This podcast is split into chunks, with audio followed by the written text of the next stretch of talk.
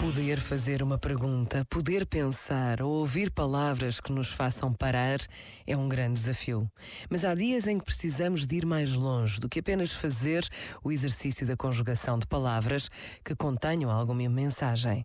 Há dias em que aquilo que faz sentido é rezar, pedir a Deus que nos ajude, porque que só contarmos com as nossas capacidades é pouco rezar, ter tempo para uma breve oração que nos pode até interrogar sobre a aparente ausência de Deus, na certeza de que o mundo procura, sem cessar, a sua presença. Pensa nisto e boa noite. Este momento está disponível em podcast no site e na.